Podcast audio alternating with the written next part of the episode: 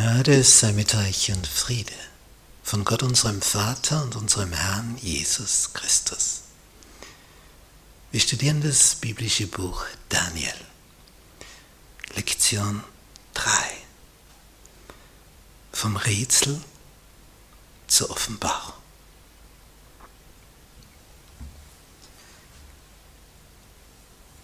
Daniel Kapitel 2 ist ein Highlight, ein, ein Kapitel, das uns Dinge offenbart, die unglaublich sind.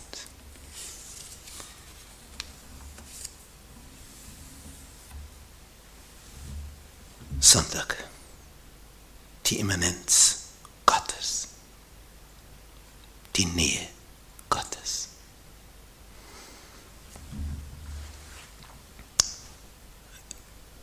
Auf unserem Planeten gibt es Winde, die da wehen. Der Planet dreht sich mit unglaublicher Geschwindigkeit.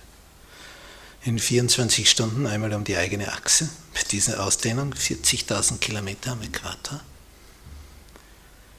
Und da entstehen Winde. Und die bewirken etwas. Und gleichzeitig gibt es Meeresströmungen. Und die sind noch stärker als die Winde. Das sieht man bei Eisschollen. So kannst du genau vorhersagen, die wandern in diese Richtung, weil es Strömungen im Meer gibt. Und egal was da für Winde wehen, die Strömung zieht dich dorthin. Das war ja der Segen für viele Entdeckungsfahrten von Christoph Kolumbus an, wo Leute um die Welt gesegelt sind und praktisch mühelos auf einmal irgendwo hinkamen, weil die Meeresströmung sie dorthin getragen hat. Und wenn sie zu einer anderen Jahreszeit fuhren, dann merkten sie, wir kommen nicht vom Fleck. Das merkte man vor allem auf dem Weg nach Indien. Zu einer bestimmten Zeit, da, da fliegst du fast dorthin auf dem Meer, so, so eine feine Strömung. Und dann wieder Gegensätzliches. Und diese Unterschiede zwischen Sommer und Winter, Frühjahr und Herbst, die wirken sich aus. Und hier in diesem Bericht finden wir jetzt etwas, wo eine noch stärkere Strömung für den menschlichen Geist vorhanden ist, als er sich vorstellen kann. Diese Strömung ist etwas, die mit Gottes Eingreifen in der Geschichte zu tun hat. Der König Nebukadnezar hat ein bestimmtes Alter erreicht, wo er so ziemlich alles, was ihm vorgeschwebt war, umsetzen konnte. Er hat die umliegenden Völker besiegt, die Schätze von diesen Völkern nach Babylon gebracht. Er hat seine Hauptstadt ausgebaut. Und jetzt beginnt er sich Gedanken auf seinem Bett, bevor er einschläft, über die Zukunft zu machen. Was wird sein, wenn ich nicht mehr bin? Er denkt weit voraus. Und dieses weit vorausdenken führt dazu, dass er sich Sorgen macht über die Zukunft. Denn wenn er an seinen Sohn denkt, völlig missraten, der wird das nicht schaffen. Vielleicht der Enkelsohn. Und in diesem seinem Nachdenken hat er einen Traum. Der kommt aber direkt von Gott. Es ist nicht ein Traum, es ist eine Vision. Und als er wach wird, ist er völlig aus dem Häuschen, holt seine Experten zusammen und sagt, ich habe einen Traum gehabt. Ihr müsst mir den deuten. Jawohl, Majestät. Der König sage uns den Traum und wir werden ihm die Deutung sagen. Aber an diesem Morgen ist alles anders, denn der Herrscher erläutert, Moment, ihr sagt mir zuerst, was ich geträumt habe, damit ich weiß, dass ihr auch die Deutung trefft.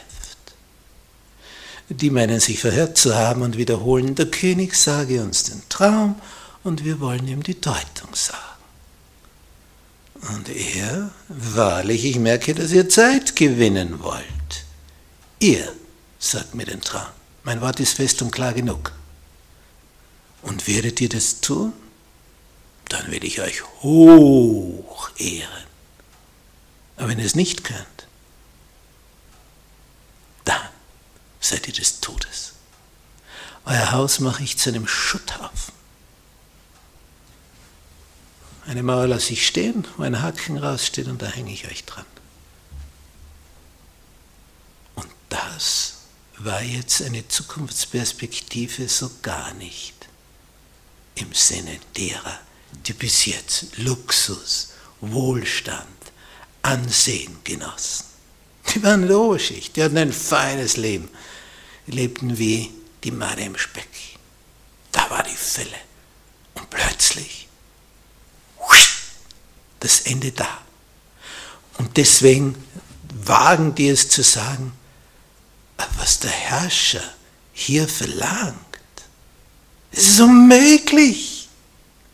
Das, das, das geht über alle Grenzen. Wie sollen wir wissen, was der Herrscher geträumt hat?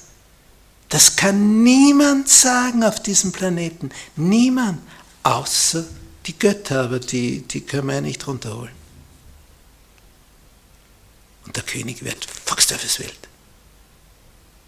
und jagt sie hinaus. Und die haben nur eine begrenzte Zeit und dann sind sie tot. Da mittlerweile ja auch Daniel und seine Freunde aufgestiegen sind, die sind ja gerade frisch in des Königs Dienst. Jetzt ist Daniel mit 18 dorthin gekommen nach Babylon, drei Jahre später. Jetzt ist er 21 mit seinen Freunden. Und das Leben soll schon zu Ende sein. Aber er gehört jetzt auch zu den Experten, zu den Wissenschaftlern, zur Top-Elite weil sie ja diesen Abschlusstest so exzellent bestanden haben, zehnmal besser wie die anderen. Daniel erbittet Bedenkzeit. Er wagt es, diese zu erbitten, wird ihm gewährt. Und dann beten die vier, wie sie noch nie gebetet haben, denn sie stehen auf der Todesliste. Und in, in dieser notvollen Situation wird jetzt die Nähe des Höchsten spürbar. Auf ganz besondere Art und Weise. Wie ging das vor sich?